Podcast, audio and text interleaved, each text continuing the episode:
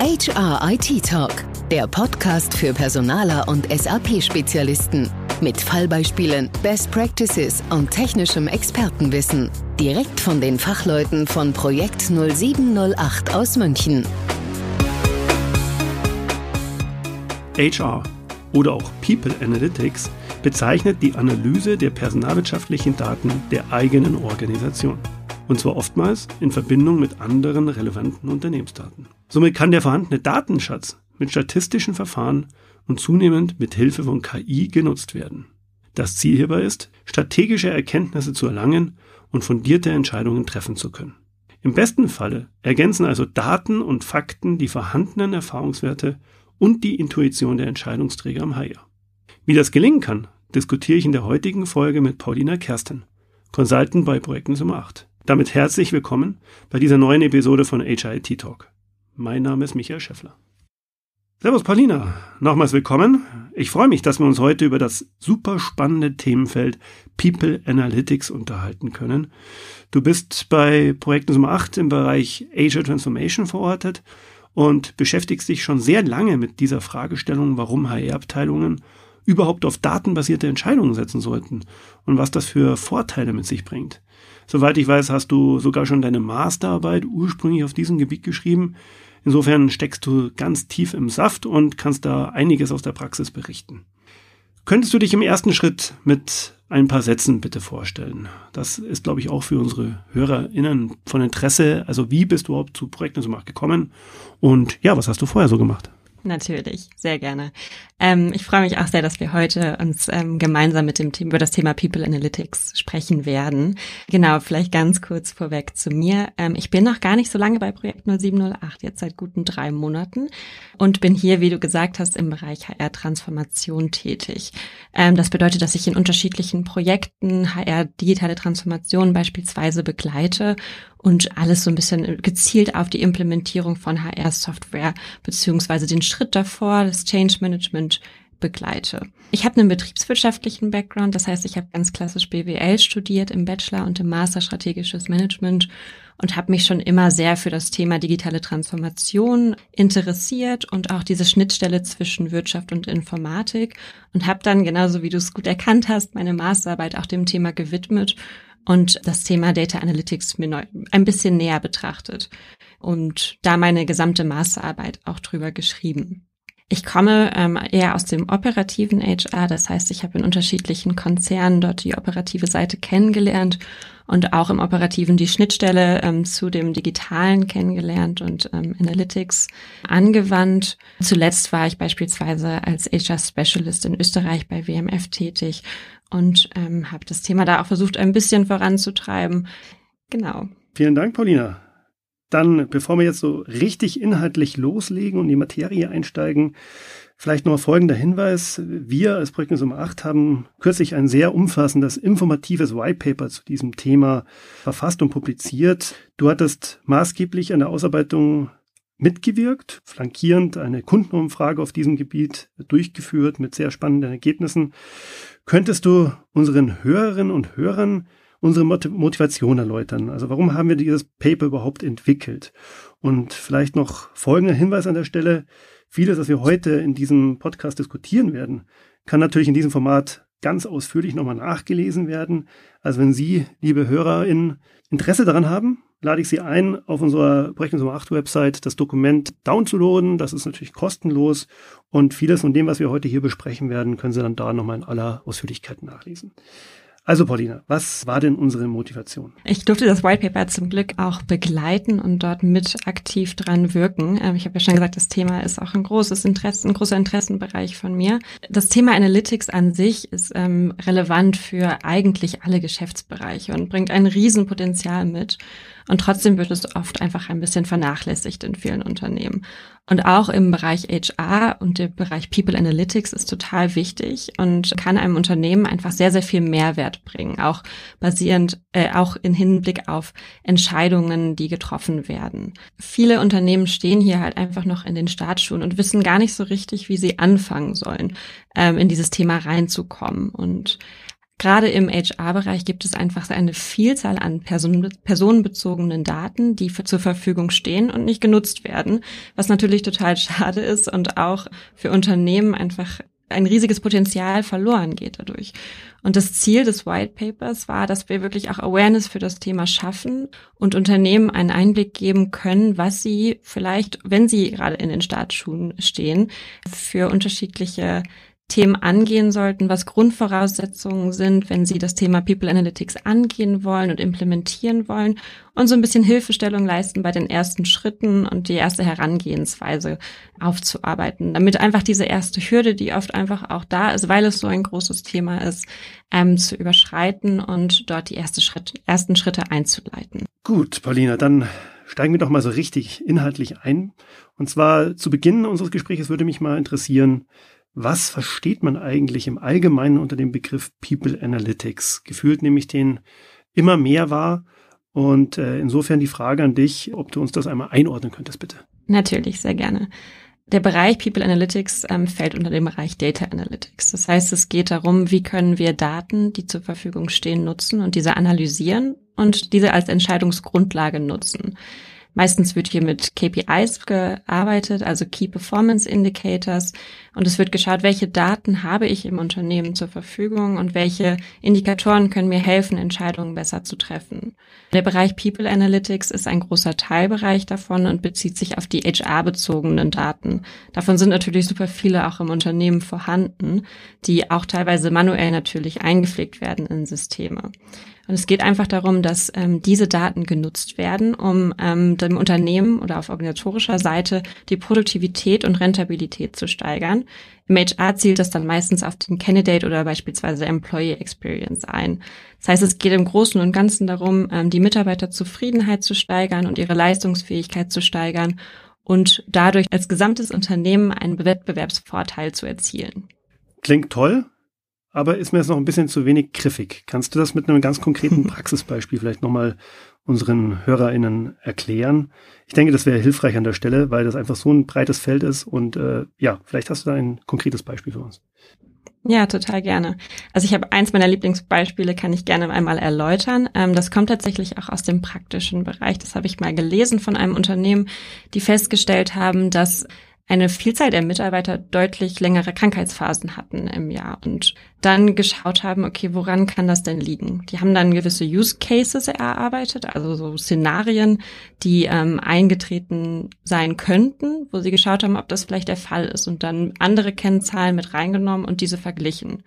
Die haben dann im Endeffekt herausgefunden, dass die Mitarbeiter, die kürzere Urlaubsphasen auf das Jahr bezogen hatten oder weniger Urlaubsphasen oder vielleicht mehrere Urlaubsphasen, aber diese kürzer waren, in der Regel ähm, länger krank waren im, auf das Jahr verteilt.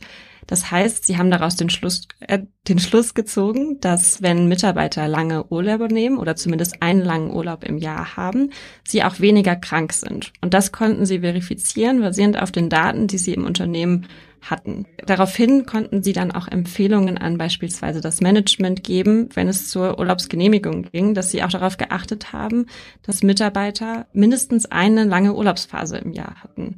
Und das spielt sich dann natürlich auch auf die Leistung des gesamten Unternehmens wieder. Das finde ich spannend.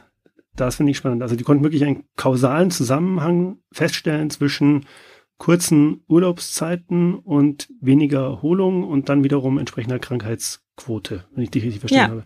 Okay, ja, genau. Okay. Dann glaube ich, sollten wir da auch gleich mal Rückschlüsse für uns als Unternehmen ziehen. genau. genau. Äh, ja, super. Also genau das ist natürlich die Herausforderung, dann diese Zusammenhänge herauszuarbeiten und dann auch äh, ja mit Zahlenmaterial zu unterfüttern. Habe ich verstanden. Okay. Ja. Ähm, warum sollten HR-Abteilungen denn deines Erachtens ähm, auf People Analytics und somit auf datenbasierte Entscheidungen im Personalwesen setzen. Also wir haben jetzt dieses plastische Beispiel ähm, ja von dir bekommen, äh, habe ich auch verstanden. Welchen Mehrwert siehst du denn darüber hinaus noch? Und ähm, ja, was können die Organisationen daraus für sich mitnehmen? Effektivität, mhm. Effektivität hattest du gerade erwähnt, Rentabilität, was, was siehst du noch für Treiber? Mhm. Man sagt ja immer so schön, die Daten lügen nicht. Ähm, das heißt, es ist wirklich einfach ein riesiges Potenzial, was man da hat, ähm, innerhalb der, der Daten. Und wie du schon sagst, ich habe eben schon ein paar Punkte genannt, die auf jeden Fall wichtig sind. Grundsätzlich soll es ja auch nicht unbedingt die Entscheidungen der HR-Mitarbeiter wegnehmen, sondern die einfach unterstützen und schauen, dass, ähm, dass mit Hilfe oder die Mitarbeiter können schauen, dass sie mit Hilfe dieser Daten einfach die allgemeine äh, Mitarbeiterzufriedenheit steigern. Ich hatte eben schon auf die Kernbereiche vom Candidate und Employee Experience so ein bisschen ähm, ausgezielt. Das ist natürlich super, super wichtig, dass die Mitarbeiter einfach zufrieden sind und das spielt sich auf die Leistung ab und dadurch kann ein Unternehmen ähm, einfach ähm, wettbewerbsfähiger sein und ähm, leistungsfähiger. Das heißt, es ist ähm, es ist sehr, sehr wichtig, dass Unternehmen darauf zurückgreifen, gerade weil dieses Potenzial da ist und weil die Daten zur Verfügung stehen. Ein Begriff, den ich in diesem Zusammenhang immer wieder höre und lese, ist der Begriff Big Data. Was dürfen sich denn unsere Hörerinnen darunter vorstellen? Und vor allem, ja, wo kommt das äh, Thema große Datenmengen, was hinter dem Begriff steht, denn im Kontext HR deiner Erfahrung nach in der Praxis auch wirklich vor? Also welche Unternehmen setzen wie auf dieses Thema Big Data? Hast du da Erfahrungswerte für uns? Mhm. Big Data ist natürlich so ein klassisches Wort, was man immer wieder überall hört. Ich würde sagen, es ist fast ein bisschen ein Buzzword.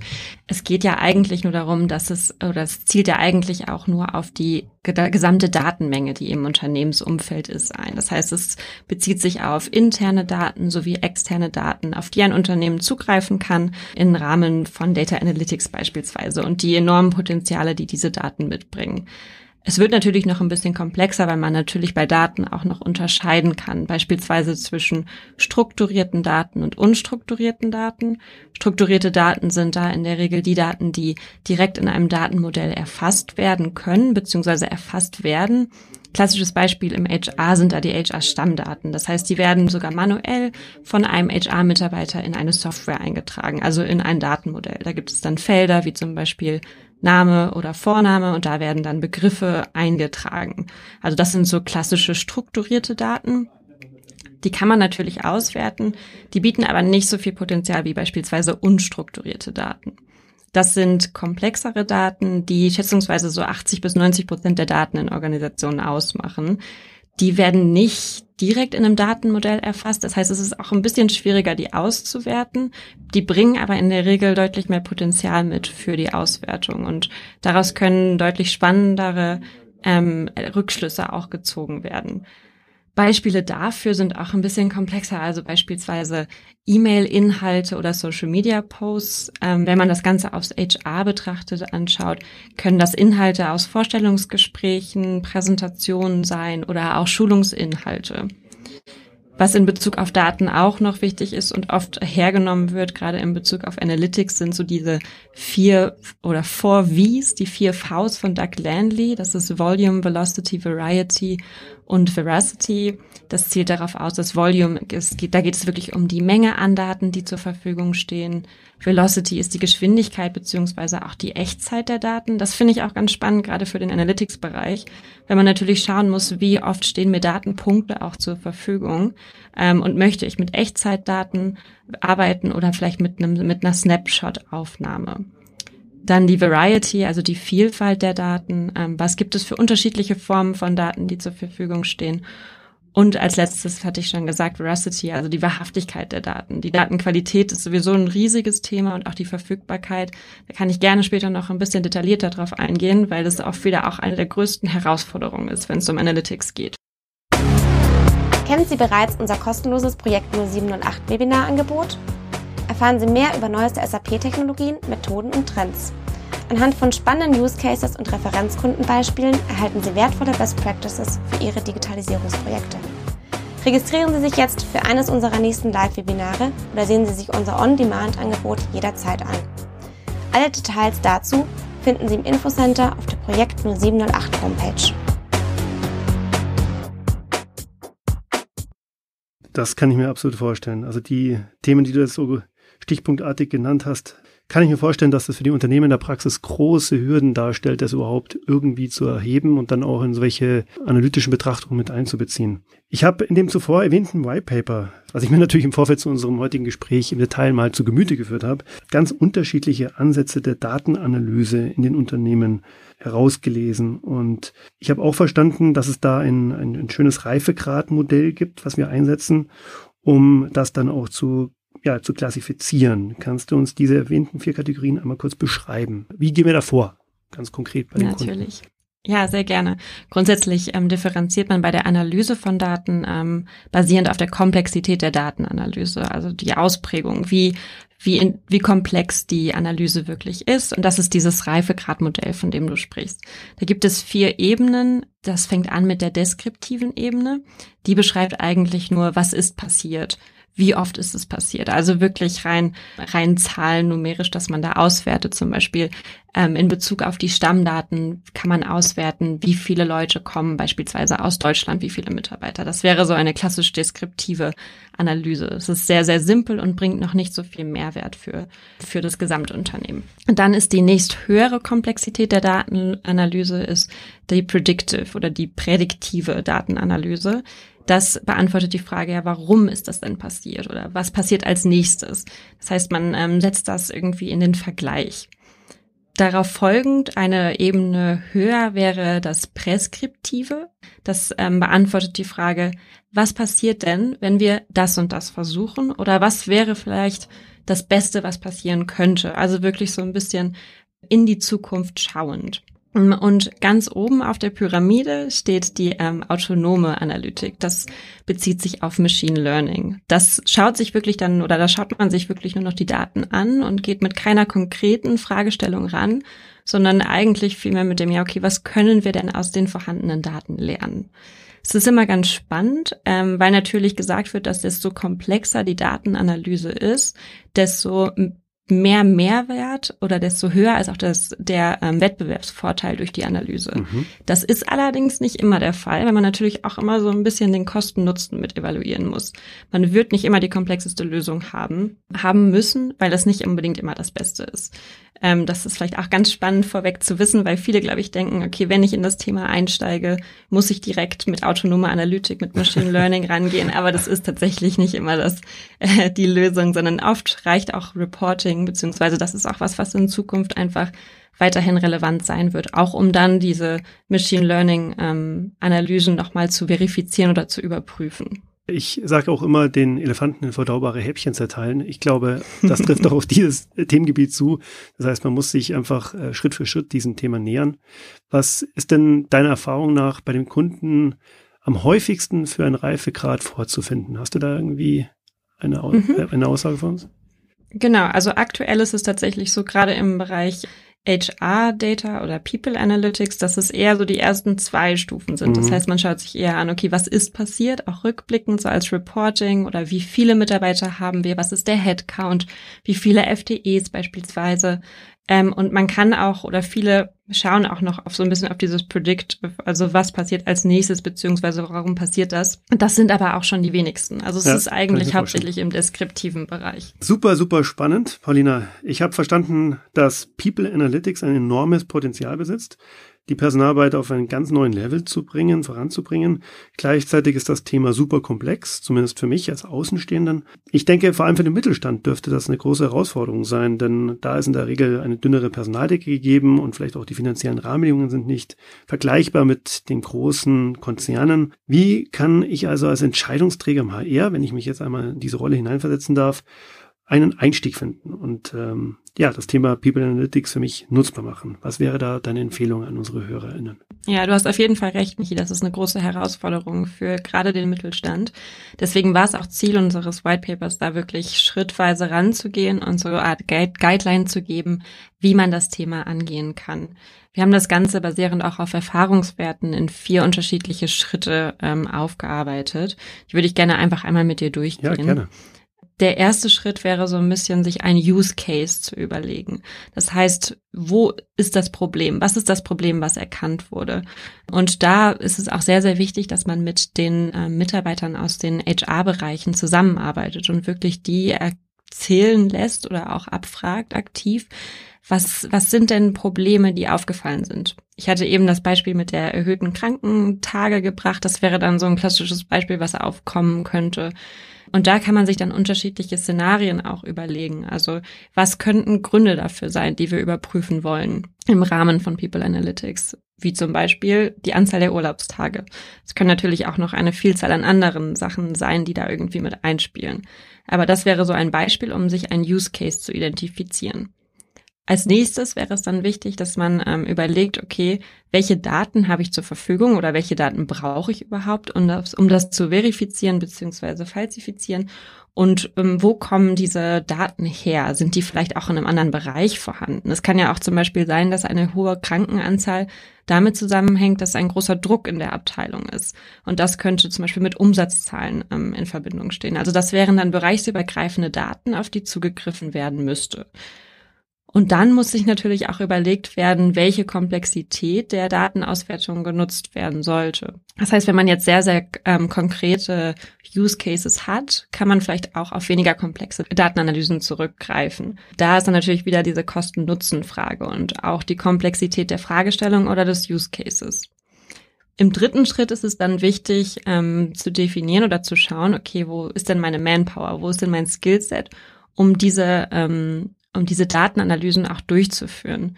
Ein spannender Ansatz, der da oft auch aufkommt, ist so eine Art Business-Partner-Konzept. Also, dass man wirklich eine Schnittstelle aufbaut zwischen dem HR-Bereich und der IT, dem IT-Bereich, der für den Analytics-Bereich zuständig ist, ähm, um einfach einen höheren Mehrwert ähm, aus den Daten zu erzielen. Das heißt, das HR oder die Mitarbeiter im HR werden ja wissen, ähm, was sie für KPIs beispielsweise brauchen und ähm, dieser Businesspartner dazwischen kann dann sehr, sehr gut übersetzen zwischen ähm, den Needs der, des Businesses und ähm, den Anforderungen, die die IT daraus schließen kann.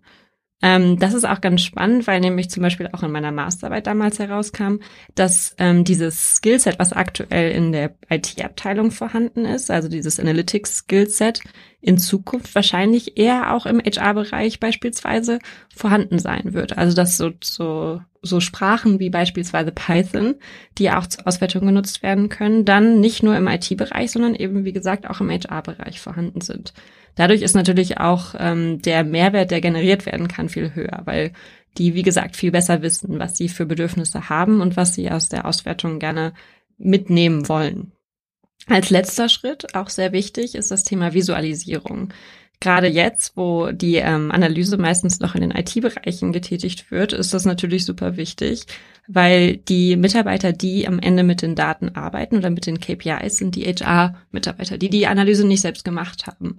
Das heißt, um die Daten zu verstehen, ist es super für diese natürlich so eine Art Dashboard auch zu haben, und da auch das, ein Dashboard, was wirklich runtergebrochen ist auf die wichtigsten KPIs beziehungsweise die wichtigsten Kennzahlen, die ähm, angegeben sind, mit denen Sie dann auch am besten arbeiten können. Und das sind so die vier Schritte, die eigentlich sehr, sehr wichtig sind, ähm, um so die ersten Schritte in Richtung People Analytics zu machen. Klingt sehr einfach, wenn du das jetzt so runter deklinierst. Äh, äh, aber da steckt natürlich der Teufel im Detail. Was sind denn die wichtigsten Voraussetzungen die bei Unternehmen gegeben sein müssen, damit People Analytics funktionieren kann. Also ich hatte jetzt mhm. herausgehört, die Aufgabenverteilung, die Involvierung der IT-Abteilung. Was ist deiner Meinung nach am wichtigsten, damit das Ganze funktionieren kann? Da kommt nämlich jetzt das, was du gerade gesagt hast, der Teufel liegt im Detail. Eins der größten Grundvoraussetzungen ist das Thema Data Governance, also die Sicherung der Daten, das Speichern, die Bereitstellung, aber auch die Datenqualität. Das ist nämlich oft leider ein riesiges Problem.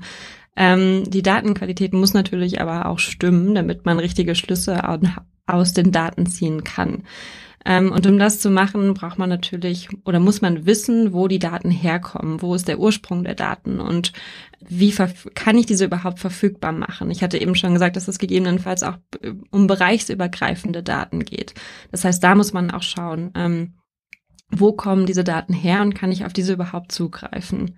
Was außerdem eine riesige Herausforderung im, im, Bereich Data Governance ist, ist das Thema, dass Prozesse richtig gepflegt werden müssen. Ich kenne das aus dem operativen HR noch ganz gut, dass man natürlich vorgegeben hat, wie das, der Prozess zu führen ist und man sich natürlich trotzdem so ein paar Shortcuts überlegt, wie man das für sich selber ein bisschen effizienter gestalten kann. Und das kann in so einem ähm, Data Analytics Thema dann leider total zum Problem werden. Und deswegen sind Firmen wie zum Beispiel Celonis, die Process Mining machen, also sich wirklich Prozesse anschauen, wie sie sind ähm, und nicht wie sie sein sollten, ähm, von großer Bedeutung auch für das Thema People Analytics. Also da muss man wirklich auch nochmal rangehen und sich die Prozesse anschauen und vor allem auch gucken, wer für die Prozesspflege und die Qualität der Daten verantwortlich ist und da bestimmte Verantwortlichkeiten auch entscheiden und festlegen und da auch nachhalten, dass diese Qualität dann auch wirklich generiert ist. Außerdem ist natürlich wichtig, dass ähm, gerade am Anfang, wenn das Thema ein, äh, wenn das Thema neu aufgenommen wird, dass ein kontinuierliches und aktives Change Management getrieben wird. Es ist natürlich immer wichtig, wenn es was Neues gibt ähm, im Unternehmen, dass äh, man da die die Akzeptanz einfach erhöht. Und was sich wohl gewährt bei diesem Thema ist, dass man mit Use Cases startet, die einen großen allgemeinen Mehrwert bieten für die Organisation oder für das HR. Und dass man hier so ein bisschen auch den Bedarf weckt und natürlich so eine positive Stimmung gegenüber dem Ganzen aufbereitet. Und als letztes, was auch sehr, sehr wichtig ist, ich hatte es eben schon gesagt in Bezug auf das Thema Skillset und Manpower, man muss natürlich ein lernendes Unternehmen werden, weil gerade was Data Analytics angeht, es gibt so viele unterschiedliche Tools, die zum Einsatz kommen und auch diese Sprachen wie beispielsweise Python, die einfach super relevant sind und gerade im, im Bereich People Analytics oder Data Analytics bekannt sein müssen. Das heißt, Unternehmen müssen wirklich den Fokus darauf legen, dass sie, dass sie ihre Mitarbeiter gezielt weiterbilden. Und ansonsten ist es noch wichtig, dass man ähm, diese kollaborativen Gedanken auch aufbaut. Wie gesagt, Daten können bereichsübergreifend vorhanden sein. Es kann zu Problemstellungen kommen bei der Datenanalyse, wo man sich vielleicht auch gegenseitig unterstützen kann, bereichsübergreifend, also nicht nur aus dem HR-Bereich, sondern auch für andere Bereiche. Und das ist natürlich auch sehr wichtig, dass Mitarbeiter da bewusst sind und vielleicht auch aufeinander zugehen und zusammen diese Themen angehen. Paulina, vielen, vielen Dank für diese umfassenden Impulse. Ich habe äh, heute viel für mich mitgenommen. Ich will an der Stelle noch mal kurz auf das White Paper hinweisen, liebe Hörerinnen. Sie hatten das ja äh, eingehend von mir schon genannt bekommen. Sie finden das zum Download auf der Projektnummer 8 Homepage. Und an der Stelle, Paulina, bleibt mir nichts mehr anderes als Danke zu sagen. Und ich hoffe, wir werden oftmals zu dem Thema bei Kunden beratend aktiv werden dürfen. Und ich bin schon gespannt, äh, wie das Thema weitergeht. Danke dir. Danke, Paulina. Ciao.